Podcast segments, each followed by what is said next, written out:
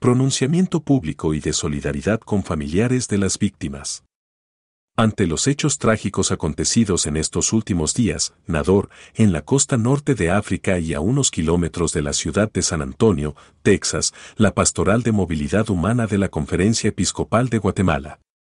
Uno, primeramente se solidariza con las familias de las personas fallecidas en estos hechos inhumanos, de violencia y de total ausencia de sensibilidad y respeto por la vida humana.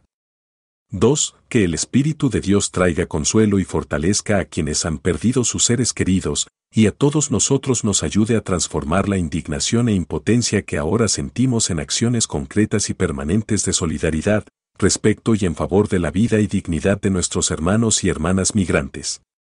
3. De igual manera, en comunión con toda la Iglesia y con el Evangelio, confirmamos y renovamos nuestro compromiso pastoral en acompañar a las personas migrantes en su caminar, conscientes de que las dinámicas sociopolíticas impulsadas entre los países obligan a los migrantes a asumir riesgos siempre mayores, entregándose en las manos de redes de tráfico, sin escrúpulos, trayendo en la mayoría de los casos consecuencias letales.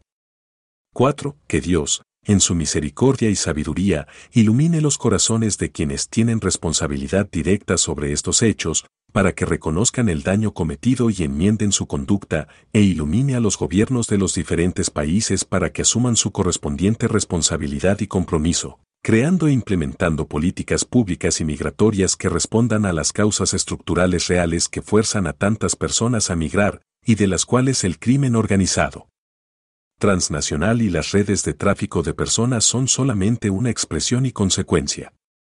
En comunión con el Papa Francisco, en su mensaje para la 108 Jornada Mundial del Migrante y Refugiado, Construir el futuro con los migrantes y los refugiados, deseamos caminar hacia un mundo cada vez más inclusivo, humano y solidario.